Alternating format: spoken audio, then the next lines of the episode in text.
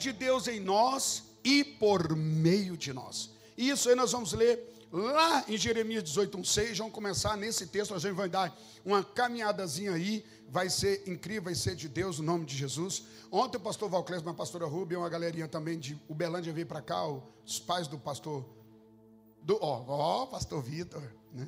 Olha lá, João Vitor está aqui, filme na batera, dominando ali, está morando aqui em Goiânia por uns tempo, preparando algo aí, está trabalhando com o pessoal da Içamento Freitas, Freitas Içamentos, e também está dando aula aí na batera, né, é, teclado, junto com Diógenes. Olha, se você conhece alguém que tem interesse em desenvolver na área musical, procura os meninos. Teclado, violão, contrabaixo, é, bateria, né, vai tendo, está tendo aula. Procure e marca o seu período, pode falar com o João Vitor aí, e você vai fazer a sua aula para você estar envolvido nesta área tão especial que é o louvor, o ministério tão intenso ao Senhor. Quem encontrou aí Jeremias, estamos, vamos ler aqui, ó. A palavra do Senhor que veio a Jeremias dizendo, essa luz aqui pode para escurecer ela um pouquinho? Ah, não, transmissão, né? Então deixa assim, né? Então tá. Tá todo mundo lendo aqui? Consegue ler? A palavra do Senhor que veio a Jeremias dizendo: Vamos. Levanta-te e desce à casa do oleiro, e lá te farei ouvir as minhas.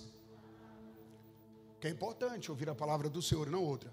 E desci à casa do oleiro, e eis que ele estava fazendo a obra sobre as rodas. Como o vaso que ele fazia de barro quebrou-se na mão do oleiro, tornou a fazer dele outro vaso, conforme o que pareceu bem aos olhos do oleiro fazer. Deixa quieto aí, peraí, volta. Olha o poder disso aqui. Tornar a fazer conforme o que pareceu bem aos olhos do oleiro fazer. Segue. Olha o poder. Então veio a minha palavra do Senhor dizendo: Não poderei eu fazer de vós como este oleiro, ó casa de Israel? Diz o Senhor: Eis que, como barro na mão do oleiro, assim sois vós na minha mão, ó casa de Israel. No momento em que falar, perdão, só lá, isso aí vai ficar para depois, que nos interessa. Bom, olha que coisa interessante. A obra de Deus em mim, para que a obra de Deus seja por meio de mim. Esse é o propósito claro do Senhor. Deus precisa trabalhar em mim para que Ele possa trabalhar por mim. Isso vem no nível de encontro. Eu vou parecendo redundância o que eu estou falando, mas é poder de Deus para alinhamento da igreja prevalecente dos últimos dias. A igreja que vai prevalecer, a igreja que vai vencer, a igreja que não falhará, a igreja que não será derrotada, a igreja que vencerá em todos os meios, é a igreja que se entrega de fato e de verdade para que Deus trabalhe na vida dela. Quando a gente fala, olha, eu quero a obra de Deus em minha vida, levante sua mão e declare isso bem forte. Foi só um ensaio, agora vai ser melhor. O que vem na sua mente quando você pensa sobre isso, a obra de Deus em minha vida? Alguns imaginam Jesus como um, um mineiro para trazer ouro, prosperidade, tarará e tarará. Ou como médico para poder curar algumas enfermidades.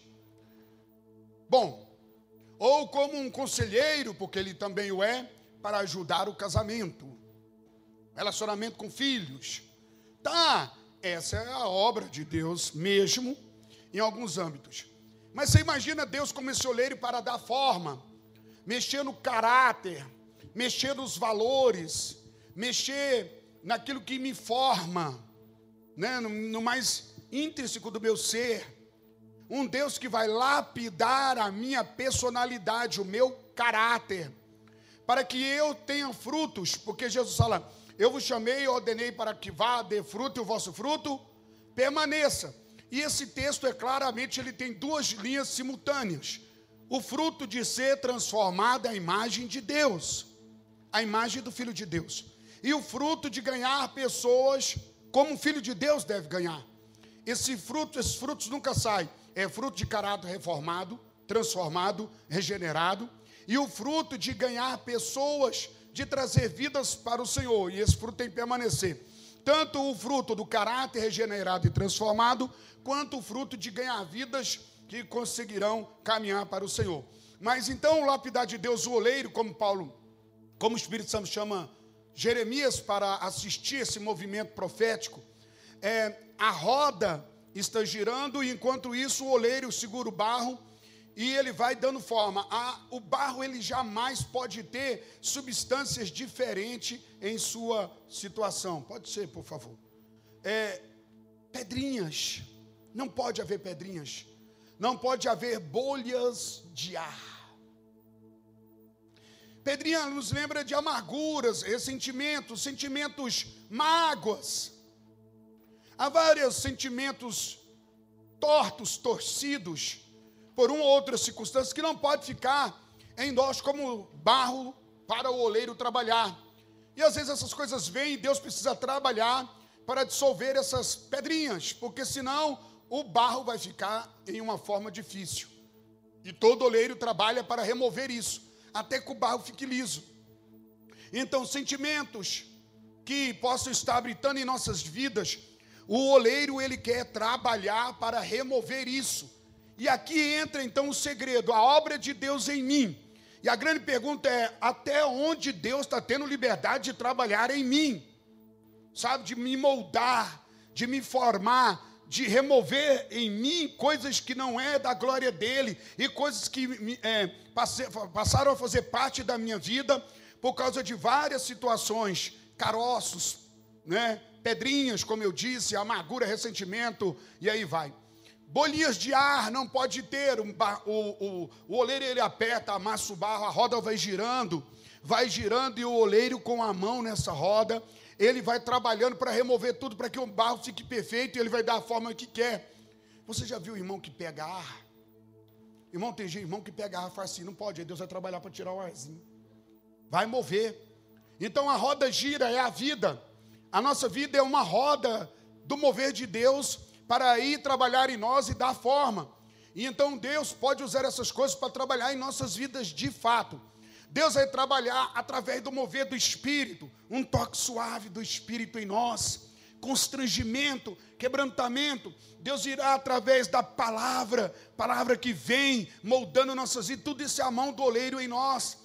Mas Deus também pode usar relacionamentos, pessoas, que pode ser algo para moldar nossas vidas, para até a gente pôr para fora o que de fato somos. Já viu que tem gente que encosta em nós e a ação dessa pessoa tira a nossa máscara, tira a nossa capa.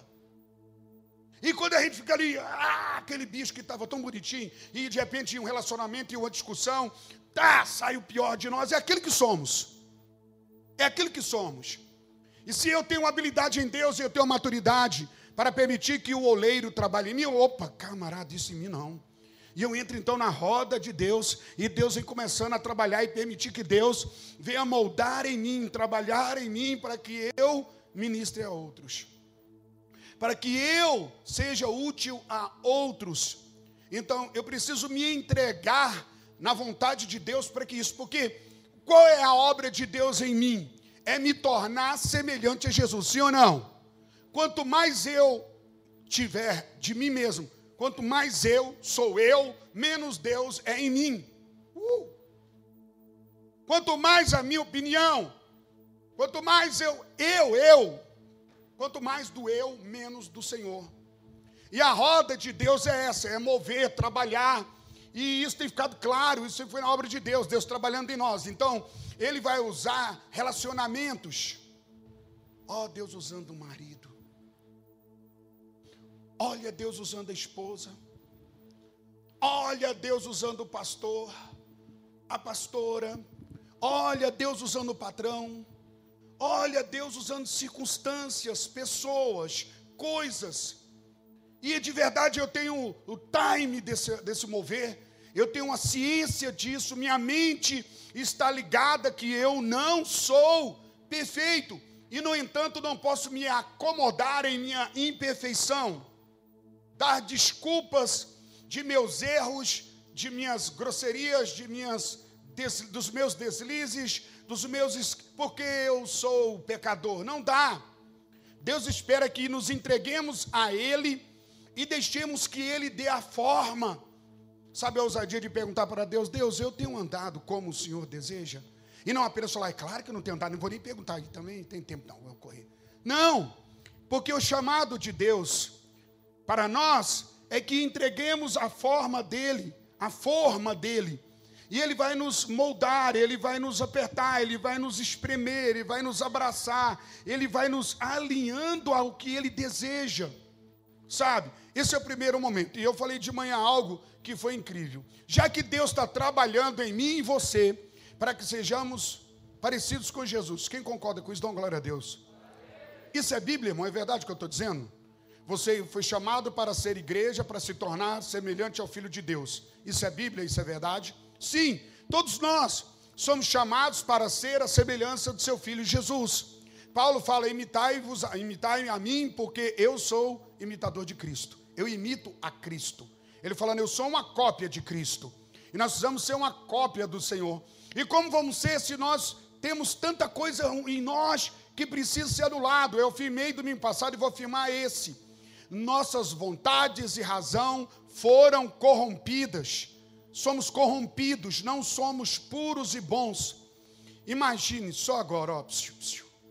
imagine que o Facebook do céu, o seu espiritual, se aberta aqui entre nós.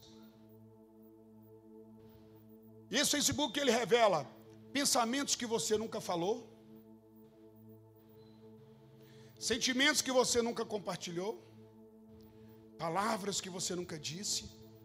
Qual, como seria esse Facebook celestial? Abrindo aqui agora a tela, ficaríamos espantados, esbabacados, ou louvaríamos a Deus? Todo mundo ia prantear um dilúvio de lágrimas de vexame, porque somos isso. Não fique falando que você é uma pessoa boa. Isso é arrogância e cegueira espiritual. Porque quem é bom de fato, ele é bom em reconhecer que nada ele é e que se tem alguma coisa boa nele é Cristo Jesus.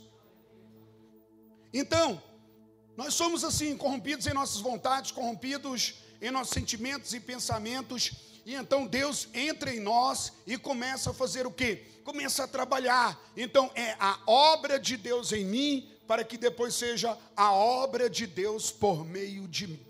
Esse é o anseio, esse é o desejo de toda igreja prevalecente, de todo homem e mulher que deseja ter uma vida de vitória nessa terra. O segredo é dar lugar a Deus para que Ele mova, molde, trabalhe, lapide, faça o que for preciso para dar a forma final da pessoa de Jesus Cristo em nós. É tão gostoso ser isso ser essa pessoa que está se tornando semelhante a Jesus. vocês assistiram o filme O Apóstolo Paulo? Quem assistiu? Gente, pelo amor de Deus. Engraçado demais que chega uma hora que o camarada fala assim: ó, eu olhei para você, eu vi ele, eu vi Jesus em você. Rapaz, isso chega a estremecer. É muito forte. Então, a ideia é essa mesmo, eu ser parecido com Jesus. Sabe, a esposa ser como Jesus é, o marido ser como Jesus é, os jovens, nós sermos é, na forma de Cristo ou na forma do mundo, e Deus vai trabalhar em nós, e a, a palavra de hoje é desafiar você a se entregar nesse moldar de Deus. Nesse moldar, não é um coach, é o Espírito Santo. É a palavra que de forma cirúrgica vem trabalhando em nós, cada palavra liberada, cada palavra ensinada, ela vem tirando, como médico, com bisturi, que vai retirando nódulos, caroços terríveis, que, que desregulam o funcionamento normal do organismo, que desorganiza o organismo. E então Deus, como um bisturi por meio da palavra, por meio do espírito, de confrontos, Ele vai removendo nisso e nós precisamos nos entregar. Essa geração não quer as mãos do Senhor movendo sobre eles, os apertando, os disciplinando, puxando, trazendo. Não quer, não quer. Porque é incômodo. Eu quero ouvir alguém dizer que eu sou bom, vencedor, que tudo vai dar certo, que não importa. E que se eu peco, peco mesmo, mesmo que eu escandalize a igreja, Deus me ame. Bom, então tem valores nisso. Agora nós temos o livro de Hebreus falando, filhos, não desmaieis quando por Deus forem tratados, disciplinados. Deus, quando escreve as igrejas, em Apocalipse ele fala só, porque eu amo e corrijo a todos os que eu amo. Por que, que esse evangelho não é mais pregado? Porque Deus me livre, chegamos na geração que não pode dar uma palmada. Uma geração, igual nós estamos vivendo lá na, vimos lá na Suécia, que as crianças que escolhem o que quer, elas ficam no quarto dela, se o papai e a mamãe for lá no quarto e a criança fala, não pode entrar, e o papai e a mãe, a mãe entrar e chama a polícia, o papai e a mamãe estão tá num problema. Ficou doido, o povo doido. E é isso que está acontecendo. Então é um povo sem limite, que não quer limite, e você nessa hora escuta o Espírito Santo dizer para você: filho, não desmaie enquanto eu trabalho com você, enquanto eu corrijo você, enquanto eu trato você para perto, enquanto eu te abraço. Tem várias formas de Deus moldar isso em nós. Mas se eu quero ir mais longe, eu quero, como anseio de uma igreja prevalecente, uma igreja vitoriosa, eu quero ser igual ao meu Senhor. Só quem possui esse sentimento irá vencer. Eu quero, eu quero entregar a minha vontade, Senhor, a tua vontade. Sabe, Senhor, o que o Senhor fala, fala que o teu servo ouve. Deus, o que o Senhor quer dizer, e às vezes Deus grita, brada, fala e não se ouve. Então Deus muda a maneira de mexer, promover. Eu estava dizendo que é assim, olha. Deus vem falando para um, fulana, fulana não faça isso, fulana evite isso, fulano para com isso, fulana vem cá. E a fulana nada ouve duas coisas vão acontecer aqui rapidamente. Ou o Senhor dará um sacode especial para que chame a atenção, ou então, com muita tristeza, pode deixar até que fulano arrebente a cara lá e volte e fala: Senhor, me ajude aqui. Escolher por Deus, ser trabalhado por Deus, essa questão de permitir que Deus seja em mim o que precisa ser mesmo, e trabalhar em minha vida, sabe? Porque é aquela pergunta: o quanto eu tenho permitido que Deus trabalhe em minha vida, no meu caráter, em meus valores, em minhas escolhas.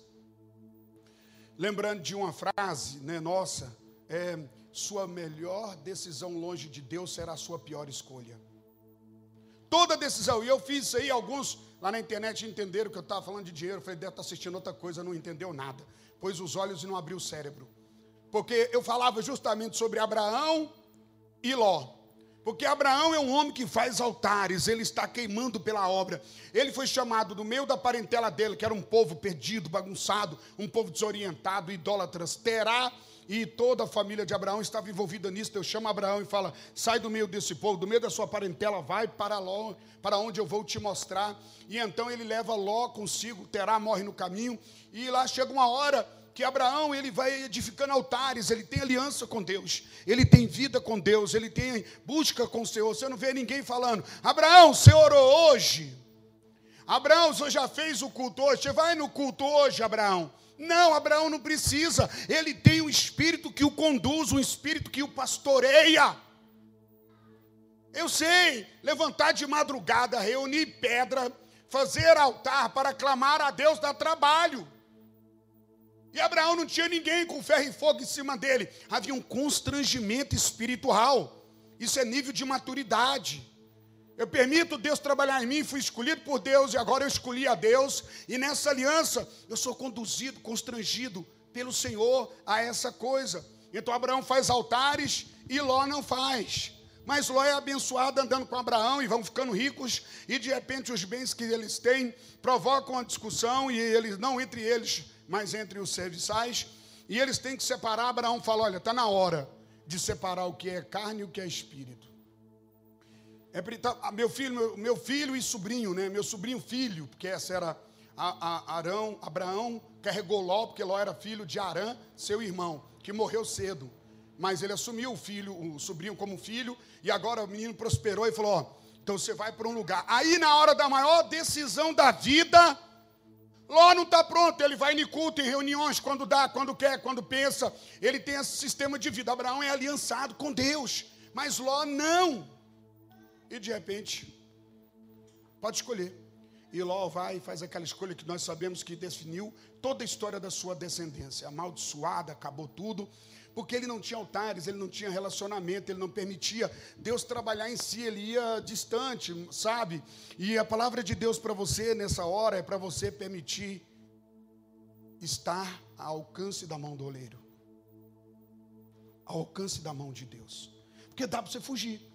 Se você falar assim, não, Deus, eu não quero, ele vai respeitar isso, porque ele permitiu Cristo, olha, preciso salvar. E Jesus falou: Eu vou. E a coisa era dura salvar um povo perdido como nós. Nós nunca, nunca, nunca iremos saber o nível da dor e agonia que Jesus passou para nos salvar. Não há mente humana capaz de descrever clareza, com clareza, o tamanho de sofrimento e agonia de nosso Senhor. E Cristo veio, agradou o Senhor em moê-lo para a salvação de muitos. Sabe, Deus trabalhar em nós, Ele precisa que nós nos lancemos e dizemos: Senhor, sou nada fácil, mas eu peço ajuda, me ajude a ficar na roda do Senhor, me ajude a não fugir, que a vontade de correr já começou a me dar, vontade de acelerar, porque o Senhor vai trabalhar, mas é gostoso trabalhar de Deus. Por que, que é que se tem tanto medo? É terrível viver cheio de caroços e nódulos e tumores malignos espirituais e de caráter terrível. Muita gente está fugindo de ser, e Deus vai deixando, e vai ficando para trás.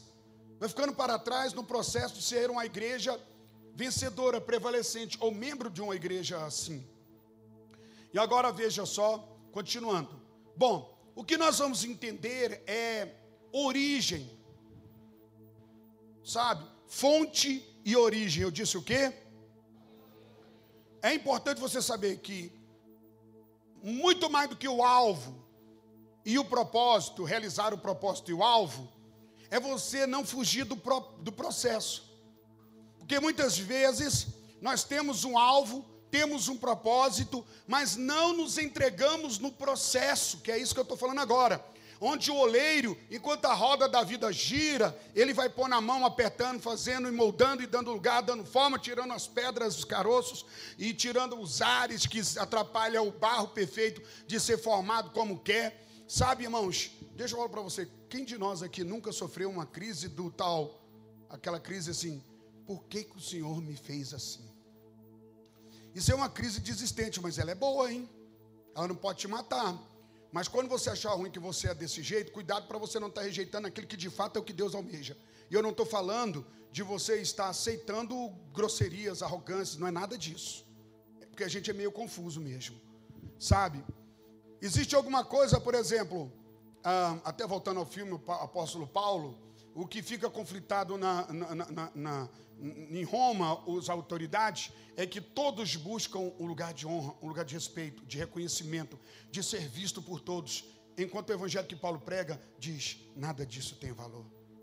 Mas o que, que esse Cristo deu a você?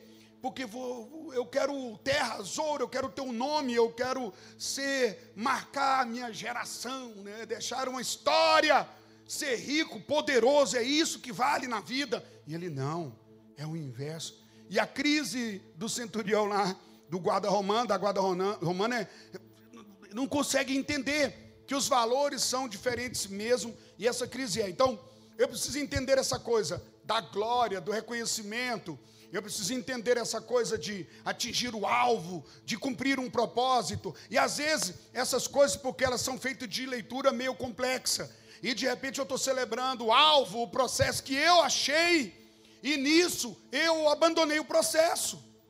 Saí, imagina Felipe pregando para uma multidão, virando uma cidade de cabeça para baixo, no poder de Deus, capeta caindo, cura, maravilha, e de repente o Senhor passa por ele e fala: larga tudo aqui, vai para a estrada deserta.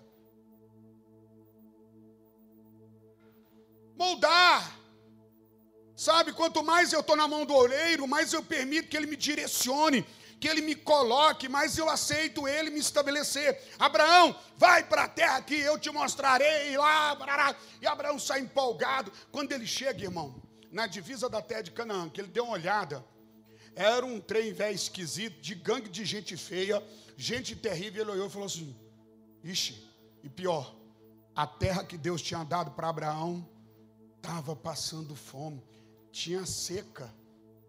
Abraão olhou e fez assim: Vou lá no Egito. Lá o rio Nilo nunca seca.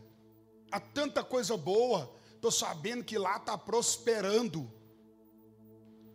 Então, qual é o alvo? Qual é o propósito? Meu e seu de forma individual e somamos ele no coletivo. Eu posso estar muito bem, porque Abraão chegou no Egito e ficou financeiramente muito bem. Mas enquanto ele teve lá, nenhum propósito de Deus ele realizou. Nem orar ele orava. Sabia que no período que ele teve no Egito, ele nunca levantou um altar? A primeira coisa que ele chegou no Egito foi mentir para se dar bem e ganhar dinheiro. Uau! Então eu me lanço na mão de Deus. Pastor, senhor está pregando que eu tenho que ficar pobre? Não, eu não conheço uma pessoa que, dentro do propósito de Deus, foi infeliz, mas eu conheço milhares, milhares e milhares que, mesmo indo à igreja, não cumprindo o propósito, estão profundamente vazios, estão desorientados. Eles estão bem, eles têm o carro que queriam, têm a casa que queriam, maravilha. E se eles estiverem satisfeitos, já perdeu de fato o principal chamado, a origem em Cristo. Entende isso? Deus está moldando, trabalhando, lapidando, dando lugar. E, e para que a coisa ocorra é quanto mais eu me entrego. Eu me entrego, Senhor. Eu me entrego, Senhor. Eu me entrego. Irmão, a coisa mais boa, sabe? É quando você está cheio de razão e Deus fala: não tenha razão. Hã? Não tenha razão. Mas, Senhor, Senhor sabe que eu tenho razão. Eu sei, mas estou dizendo para você não ter. Você já viu alguma vez que Jesus, cheio de razão, resolveu as coisas? que se ele fosse usar a razão, tinha acabado com tudo numa razão. Sim ou não? Então o reino de Deus é diferente. Mas preste atenção, não tem coisa mais feliz. Vá por mim, vá pelos grandes homens de Deus. Não tem coisa mais plena, mais completa, não tem coisa mais alegre na vida do que cumprir a vontade de Deus. Não tem. Gente, não tem gozo, não tem prazer não tem alegria, não há como comparar, não há.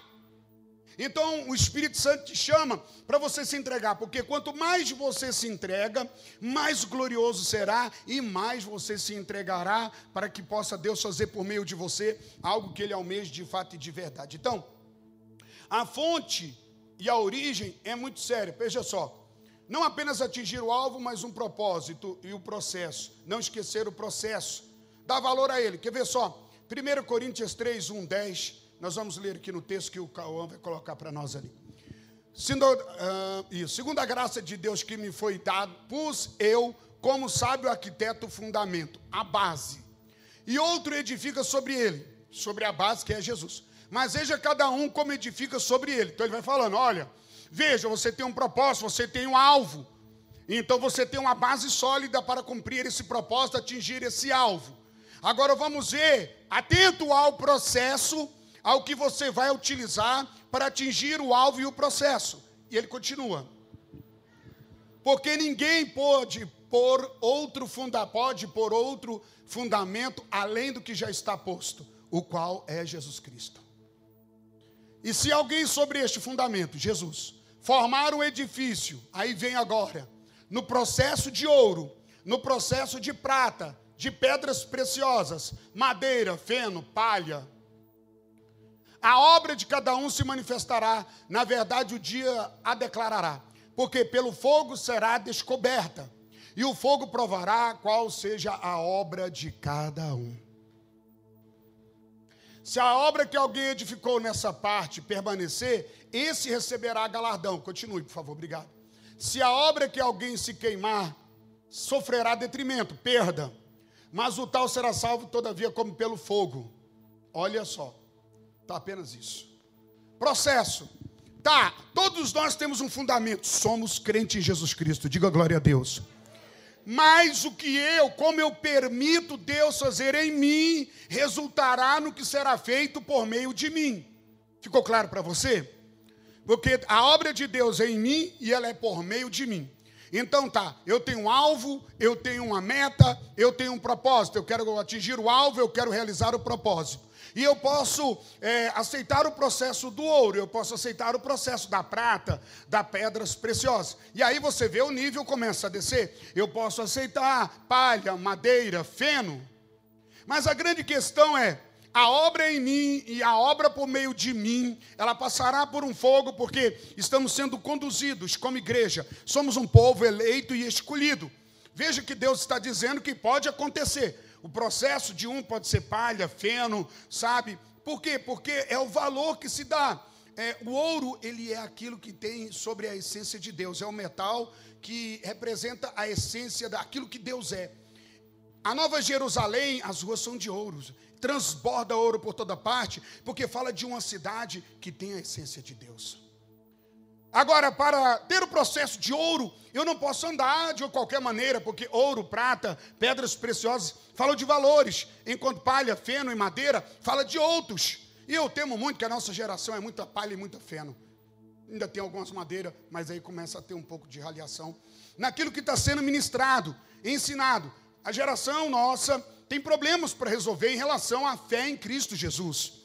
E na maneira de servir o Senhor, na renúncia, na entrega, na questão de abrir a mão da minha vontade para que a vontade de Deus aconteça. Não, não, não, não, não. Se não for a minha vontade, eu saio da igreja. Que Deus trabalhe para mim. Eu vejo em Jesus um serviçal desesperado, pegando alguém que ele ama, birrento, xarope, canseira, e que depois de ter morrido na cruz e ressuscitado, o tal ainda continua dando maior trabalhão e que Deus, se quiser, é isso mesmo. E eu preciso voltar na roda do oleiro e deixar ele trabalhar em minha vida. E preciso mais. Vamos ver aqui um pouquinho. Eu estou falando de fonte e origem. O nosso fundamento é Jesus. Mas a gente está analisando o processo, se ele é ouro, prata, pedras preciosas, palha, feno ou madeira. Isso tem valor. Porque é muito mais fácil.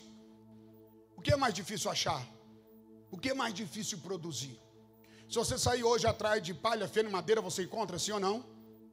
E é mais fácil você adquirir, sim ou não? Mas se você for atrás de ouro, prata, pedras preciosas, isso tem um preço maior, sim ou não? Isso requer mais. Requer ou não requer? Qual coisa? Então, põe a sua mente para trabalhar. A obra de Deus em você é ouro, prata preciosas, ou você está tão ocupado e tão coisa que vamos qualquer coisa, né? não é obra de Deus. É palha, feno e madeira, mas é obra de Deus, irmão. É, é o que eu posso, não é o que pode, é o que deseja. É o quanto eu me entrego a Ele para que Ele é, é, molde a minha vida assim. Então veja só. Fonte origem, continuamos com João 3, versículo 6. Porque é aquela conversa de Nicodemos e Deus diz assim para ele: ó, o que é nascido da carne é carne e o que é nascido do espírito é espírito. São fontes. E é claro que você sabe que aqueles que estão ouro, prata e pedras preciosas são os que mais têm se entregado de verdade, aberto mão. E aí a gente vai vendo aqueles que têm menos entrega, apesar de ter o fundamento como Jesus, Jesus como fundamento, eles continuam muito mais eles guiando as suas próprias vidas. Sim, eles escolhem porque é mais fácil. Eu resolvo, estamos aqui, eu estou na igreja, irmão. Pastor, o que, que é? Eu estou na igreja, mano. Moço, eu venho à igreja. Sabe? Do, todo domingo eu estou na igreja. E alguém diz assim, pastor, eu estou falando para mim, está todo dia na igreja, para você ser todo dia igreja. E uma das características é amar de verdade a casa do Pai. E na medida que puder fluir nela e dar os seus frutos. Glória a Deus. Tanto no lugar como te Deus plantou, por toda forma, mas dá esse resultado. Aí a sua consciência e a palavra é o seu juiz. E, e venha isso aqui, é o filtro, né? Ele fala: olha, o que é carne é carne, o que é espírito, que é espírito. O que é nascido da carne e, e o que é nascido do espírito, irmão, e o que é carne, não pode agradar a Deus, como está em Romanos 8, 8. O que está na carne não vai agradar a Deus. Não vá. Não dá para agradar a Deus. Por quê? Porque Deus é espírito. E foi num momento de filtrar sobre quem de verdade adora a Deus, que Jesus falou que os verdadeiros adoradores o adoram na essência que o Pai é, em espírito e em verdade. Na carne não dá. Carne nada serve para Deus. Só agora aprenda isso aqui. Repita comigo, só volta para Deus o que vem de Deus. Então nós somos carne, condenados, carnais. E a obra da regeneração vem e acontece conosco aquilo que está em João 10, 10, parte B do versículo, que diz assim: olha, é, eu vim para que tenham uma vida e a tenham com abundância. E essa vida é Zoe, é a semente de Deus, a própria essência de Deus colocando dentro de mim, sendo colocado. Olha aqui para mim. Eu recebi, se eu aceitei Jesus, eu recebi uma vida dentro do meu ser, dentro do meu espírito. É uma semente. E eu preciso dar lugar para essa semente crescer. Por que, que Paulo fala assim, ó, não apagueis o espírito, não sufoqueis o espírito, não resisti ao espírito. É para dizer não resistir à vida. E às vezes nós resistimos, irmãos. O tratar de Deus, o mover de Deus, a ação de Deus, Deus está tá falando em nós pela palavra, pela ministração. Deus está, ao ler a palavra, ao ouvir um estudo, ao ouvir um louvor, Deus usa pessoas, circunstâncias, tudo, e Ele vai falando. Mas se não tomarmos cuidado, há uma parafernália sonora e a gente não ouve Deus dizer. Desista disso, abra mão disso, largue isso. Então veja só, a própria vida de Deus eu tenho que dar lugar, porque se eu resisto, ela não vai avançar. Por isso que muito cristão não avança. Muitos homens e mulheres deixam de crescer espiritualmente porque eles lutam contra o mover de Deus, o tratar de Deus em suas vidas. Deus nunca te chamou a atenção pela maneira que você tratou alguém.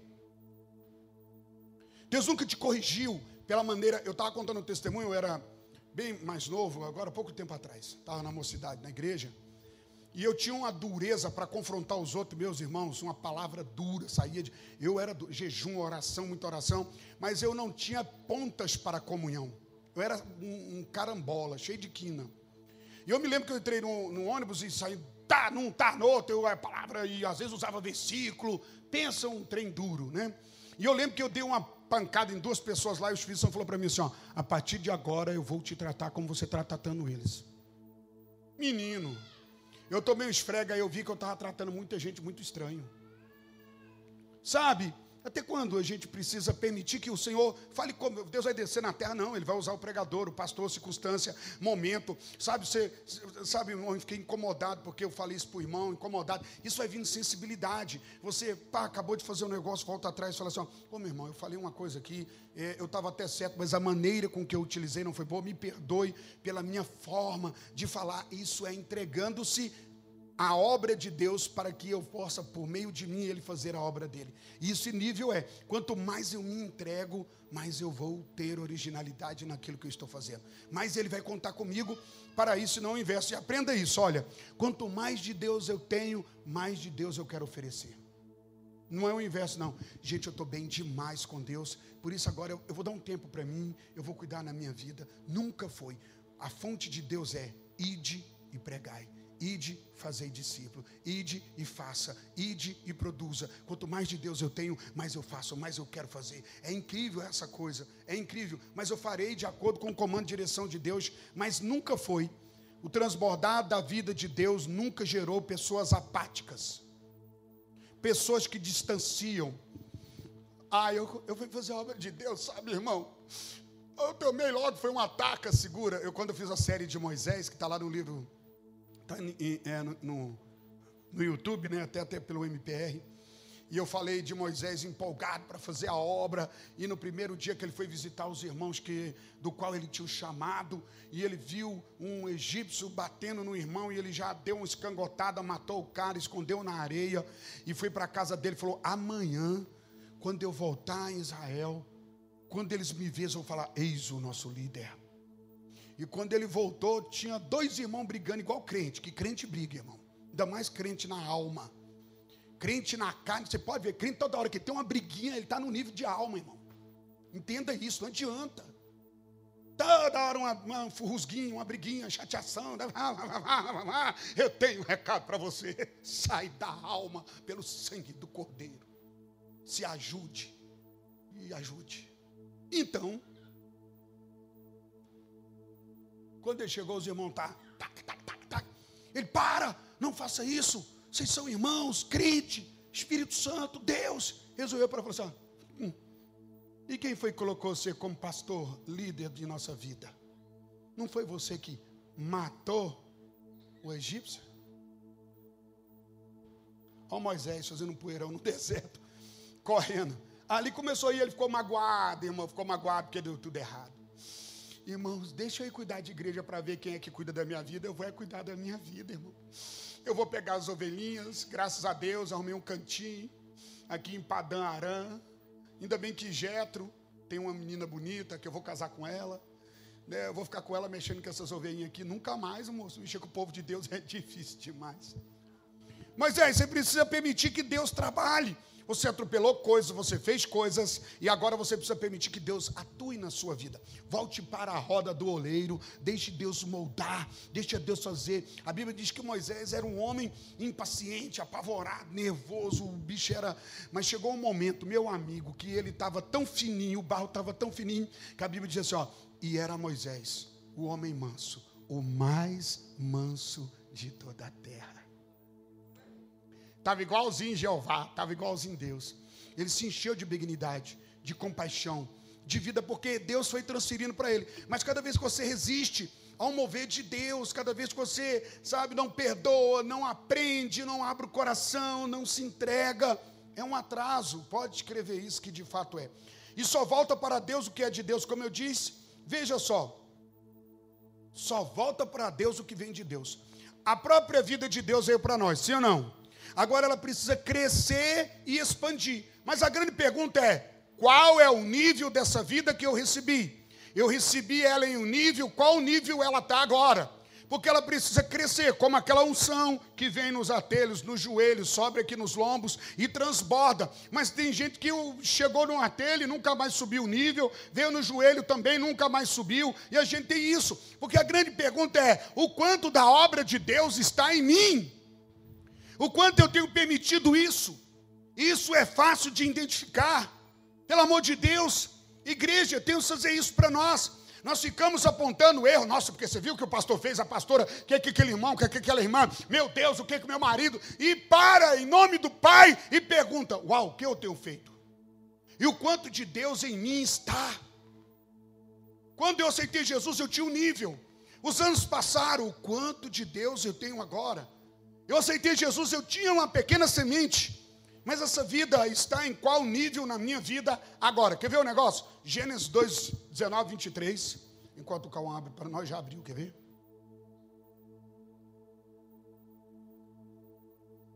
Veja isso.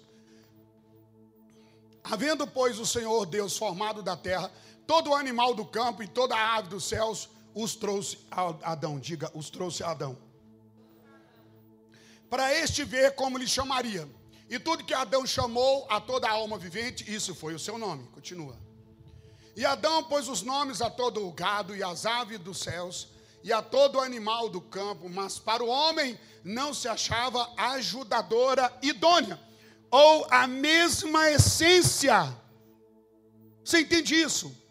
Adão chegou e ele olhou tudo, e de verdade ele deve ter procurado o que lhe apetecia sua alma, o que trazia identidade, identificação, sentido, propósito, é essência. E ele olhou, olhou e não havia uma varoa, uma, uma, alguém que seria sua ajudadora idônea. Continue. Então o Senhor Deus fez cair um sono pesado sobre Adão, e este adormeceu e tomou uma das suas costelas e encerrou a carne em seu lugar. Segue. E da costela que o Senhor Deus tomou do homem, formou uma mulher e trouxe a Adão. Segue. E disse a Adão: é agora, e disse Adão: Esta é agora osso, osso dos meus ossos, carne da minha carne. Esta será chamada mulher, porque do, por quanto do homem foi tomada. Aí está o segredo. Quando Adão olhou, ele identificou falou: essa, essa saiu de mim. E você sabe que Adão é um tipo de Cristo. Como Adão dormiu e Deus tirou da costela dele, do lado dele, né, do lado de sua costela, a costela para fazer Eva, assim também Jesus dormiu na cruz. E do seu lado foi ferido e dali nasceu a igreja da água e do espírito. Sangue e água foram vistos, e esse mesmo ato, por isso que Adão é símbolo de Jesus. Agora veja, Eva, ela só foi voltou para Adão, estando em Adão, porque saiu de Adão. E eu vou falar para você: eu e você só voltamos para Deus se de Deus nós formos. Na mesma essência, a vida dele veio para nós. Mas imagina bem, quando Deus investiu a vida do filho dele em você, era um tanto, e a expectativa dele é que esse nível aumente. E depois que você passou o tempo que passou, o quanto de Jesus você tem na sua vida tem mais do que quando você o aceitou. Você permitiu que a vida de Deus crescesse em você e hoje você é muito mais do que você era antes. E quanto tempo Deus tem para trabalhar em você? E eu louvo a Deus, irmãos, porque tem gente que tem uma facilidade para deixar Deus ser Deus na vida deles, para deixar Deus crescer na vida deles. No entanto, há choro em mim, porque eu sei também que tem irmãos que são lentos no processo, eles não se entregam, porque eles querem dirigir suas vidas, eles não aceitam apertar, o abraçar, o amalgamar de Deus se ressentem, chateiam-se, se afastam, distanciam. Eu não sei o que é, mas a vida de Deus ela tem que continuar trazendo você. Eu e você temos que estar voltando à roda, voltando ao mover de Deus, voltando ao nível de Deus. E o anseio meu e seu, como igreja prevalecente, igreja vitoriosa, é clamar a Deus mais de ti e menos de mim. Muito mais. Entregar a minha vontade de Deus. Qual é a vontade de Deus? Que eu apresente o meu corpo como sacrifício vivo, santo e agradável a Ele. Para que eu entenda que a Sua vontade é boa, perfeita e agradável. Nós somos tão arrogantes, irmãos, que nós achamos que sabemos o que é melhor para nós. O conselho de Deus para eu e você, quantas vezes nós confrontamos, talvez não verbalmente, mas com a nossa postura, não falamos, mas agimos, e então nossa ação se torna um grito denunciante porque no fim fazemos só o que queremos e quando imaginamos. Isso só revela o quanto nós controlamos a nossa vida e não queremos de verdade entregar o controle da nossa vida. E se Deus quiser fazer na nossa vida, é melhor Ele deixar as rédeas na minha. De vez em quando eu permito Ele dar um toquinho, mas quando Ele começa eu já volto de novo e vou pôr do jeito que eu quero. Se der como eu quero, é assim que eu quero fazer. Só volta para Deus o que vem de Deus. Não tem outro princípio, porque o que é espírito é espírito, o que é carne é carne. Carne não funciona para Deus. Nada da carne funciona para Deus. Você oferece a Deus o que você quer quando você quer e pode ser o seu melhor, mas ele pediu o que ele quer, o que ele espera na essência dele. E às vezes isso vai nos tirar. Irmãos, o que Caim apresentou era coisa boa, era coisa incrível, eram os melhores frutos da terra. Mas não era isso que Deus queria.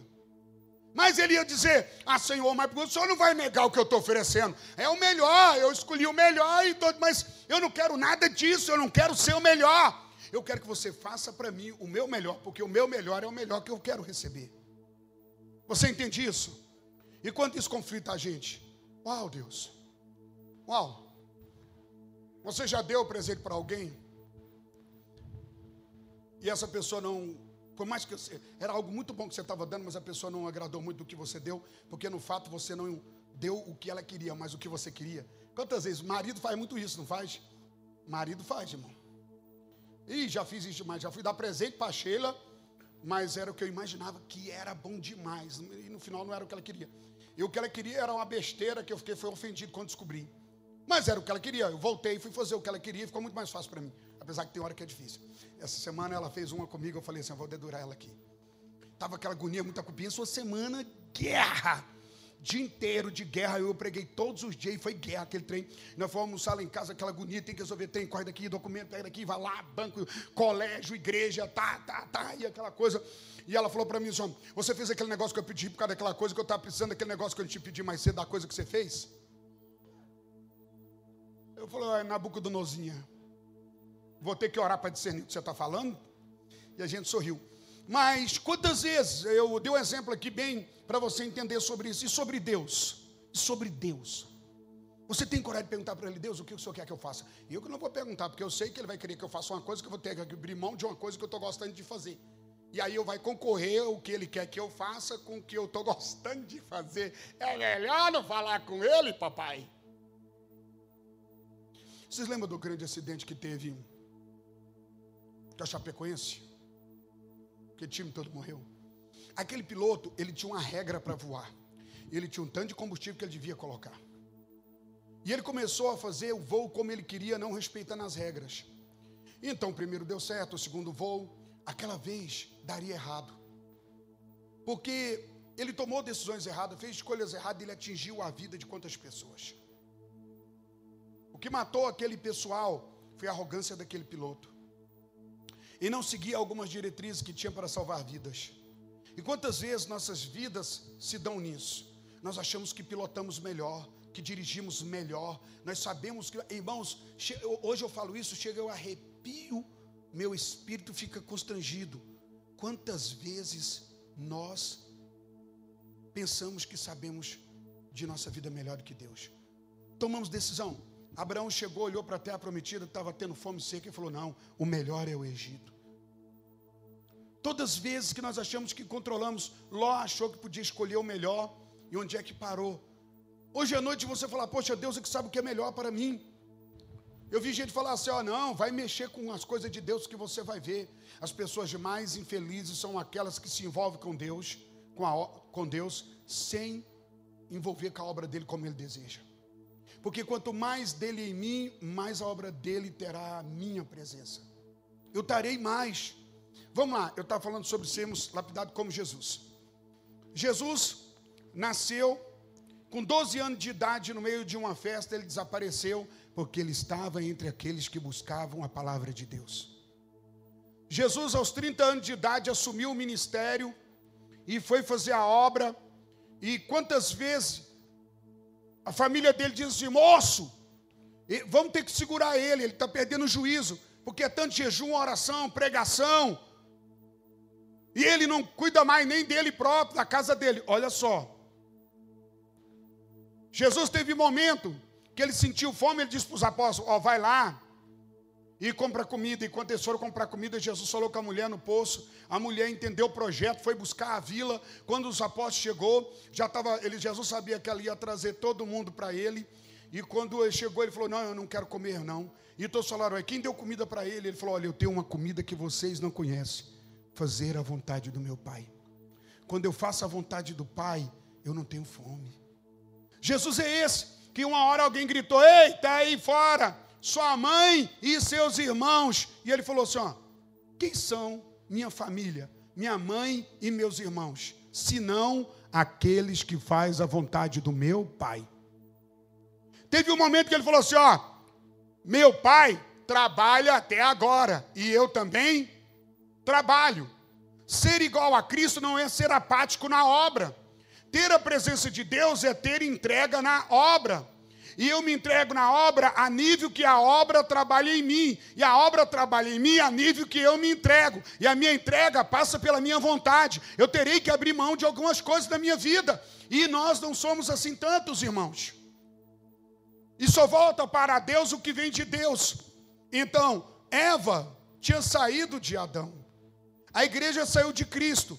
E quando a gente fala, vou voltar por lá, voltar para o meu lar, vamos voltar para a nossa origem, voltar para a nossa casa. A gente vive falando sobre isso. Jesus voltar, tomar a sua igreja, receber a sua igreja, só vai voltar para Ele aquilo que é dele e vai voltar no nível exato. Pouco ou muito que for dele, volta. Se Ele vem hoje, o que de você voltaria para Ele?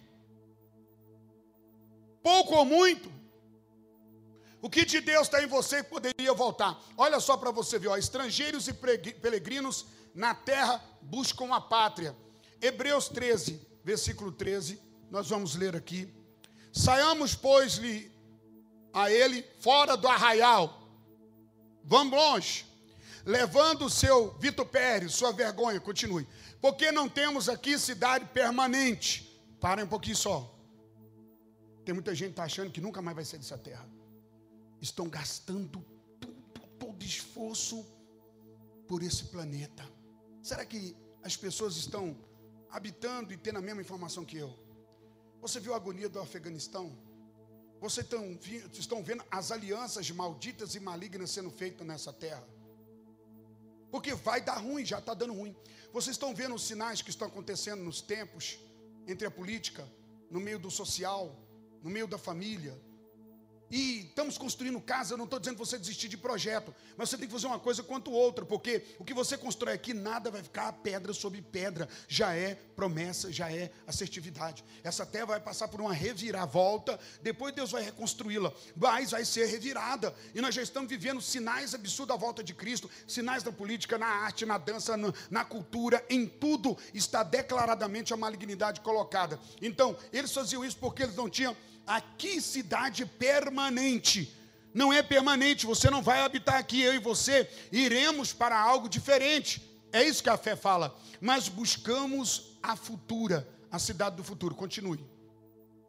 Portanto, oferecemos sempre por ele a Deus sacrifício de louvor, isto é, fruto dos lábios que confessam o seu nome em todo tempo. Segue.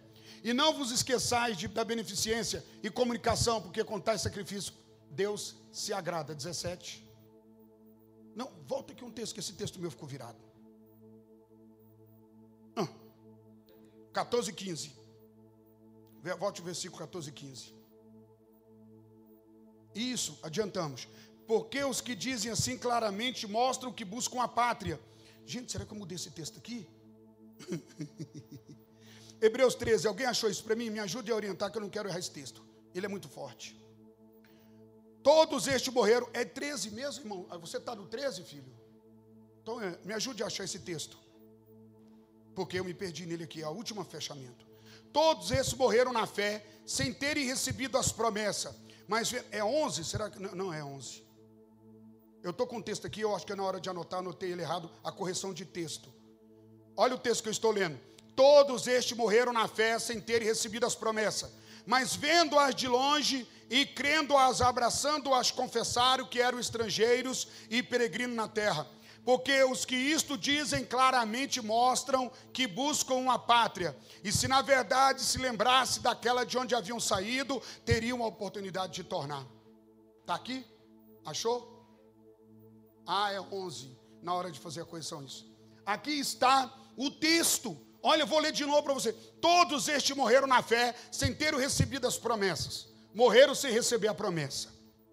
Mas vendo-as de longe, com coração de fé, crendo-as, abraçando-as, confessaram que eram estrangeiros e peregrinos na terra. Eles não estavam apegados a essa terra, irmãos. A igreja hoje é apegada demais. Deus tem dado prosperidade e vitória. Mas o quanto disso você se tornou o melhor cristão e investiu mais na obra de Deus para alcançar perdidos. O quanto eu falei hoje que tem gente aí que não tinha nada bom, hoje tem carro bom, mas se colocar um discípulo ele sujar o carro, no próximo domingo, o discípulo vem a peça quiser, que sujou meu carro. Aqui, ó. A minha casa vai ser bênção.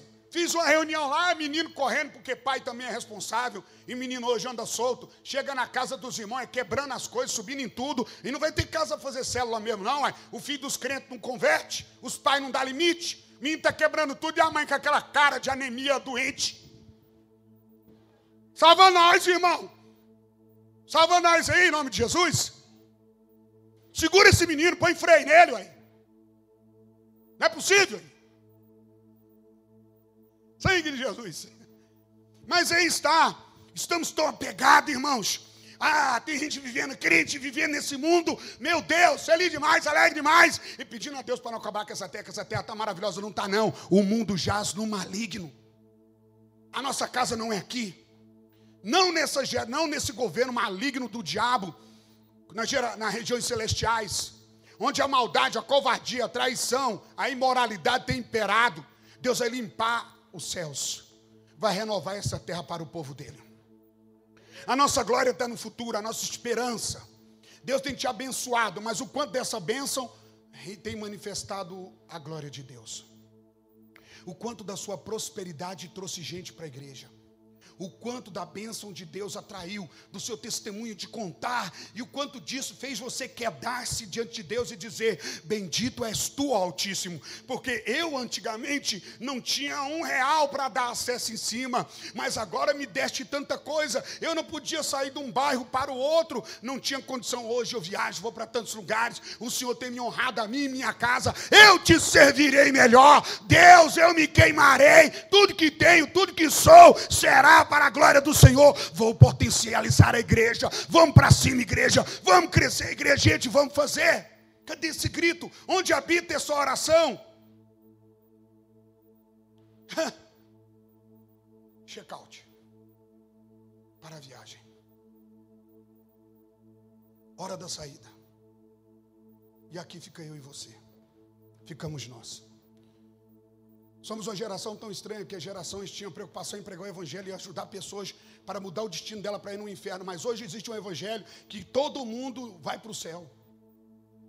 E nós quebramos esse esquema, que de fato não é A fé não é para todos. E quem possui a fé anda no que eu tenho dito aqui, que eu te falei para você. Cada vez mais, cada milagre que, que Deus faz, cada bênção que Ele me entrega, mais eu quero entregar para Ele, sabe? Quanto mais Deus põe no meu bolso, mais eu ponho no altar, mais inverti, é invertido. Quanto mais condição eu tenho de fazer, menos condição eu me encontro de encontrar para Ele. Que diga a todos aqueles que estão sido, estão abastados, realizados, para ver. Para ver quanto de Deus nós temos. Quanto de Deus, porque o que temos de Deus voltará para Deus. Deus colocou uma unção sobre você. Deus colocou algo dentro de você. Você parou, sufocou isso. Você enforcou esse grito, sufocou esse chamado dentro de você. Ora, Dois irmãos se reúnem para agradar a Deus e entregar algo para Deus, como é comum daqueles que querem agradar a Deus. O nome de um é Abel, o outro é Caim. Abel escuta o coração de Deus e vai entregar o que Deus deseja, não o que ele imagina. Enquanto Caim se esforça para entregar o que ele quer, o que ele imagina. E ele ainda fica bravo com Deus quando Deus disse: Eu não quero isso. Ora, igreja. A quem a última vez você ministrou o amor de Deus? A graça de Deus. Qual foi a última vez que você desistiu de resistir o Espírito? Que você falou, Senhor, eu perdi, eu me entrego, sou arrogante, soberbo, vaidoso, sou medroso, preguiçoso, preguiçosa. Eu só penso em mim mesmo, eu me rendo, Senhor. Eu me entrego. Está errado. Eu mesmo fico olhando como a igreja se tornou e muitas vezes eu sou parte má do que a igreja se tornou na minha individualidade, porque me tornei tão individualista. Não me preocupo com os perdidos e não estou me preocupando com o nível de Deus que eu tenho. A mensagem dessa noite é o pai chamando os filhos. A mensagem dessa noite é o pai atraindo filhos. A mensagem dessa noite é o Santo Espírito dizendo: Deixe eu ser quem eu sou em você, para que você seja tudo que o Pai sonhou. É o convite do Senhor. É uma mensagem de constrangimento mesmo, mas é de carinho. Porque porventura existe felicidade fora da vontade de Deus? Não existe segurança senão no centro da vontade de Deus. Eu vou repetir. A igreja acha que perecer é morrer. Paulo morreu, mas não pereceu. Pedro morreu, mas não pereceu. Jesus morreu e não pereceu, e todo aquele que morre dentro da vontade de Deus nunca perecerá. Mas há pessoas que estão vivas, estão perecendo e perecerá. Porque perecer e não permanecer na vontade, que a Bíblia diz: passará os céus e a terra, mas a minha vontade vai se cumprir. E todo aquele que cumprir minha vontade, esse nunca passará, ele permanece. Você crê nisso? Você quer permanecer? Quer reter a vida? Quer segurar a vida? Então vai para a vontade de Deus. Qual foi a última vez que você ousou ministrar vida? Ontem eu estava ministrando e um pastor chegou para mim e falou assim: Olha, eu vi o que você passou. E eu achei esquisito, porque eu achei que o senhor ia dar um tempo. E eu vejo o senhor não sobe, desce, corre igual ou maior do que estava antes. Eu acho que está até maior, porque minha mulher falou para mim essa semana: Meu filho, calma um pouco, estamos correndo demais. Porque quando eu estava lá naquele hospital, a única coisa que eu queria era a oportunidade de fazer melhor para o meu Senhor, de ser útil a você, de ser uma bênção para você, de ser luz na sua vida. Mas eu tenho que ser exemplo para você e para você serem outras. Está na hora, MPR, Ministério da Palavra da Reconciliação, de sermos o que Deus tem chamado para que sejamos há muito tempo. Está na hora de socorrer pessoas que estão sofrendo e angustiados. Quem morre em Cristo não perece, mas quem vive sem Cristo já está perecendo, mesmo que esteja vindo da casa do Pai. E Deus te chama nessa hora. Feche os olhos, não feche o coração, curve a cabeça, curve o seu coração.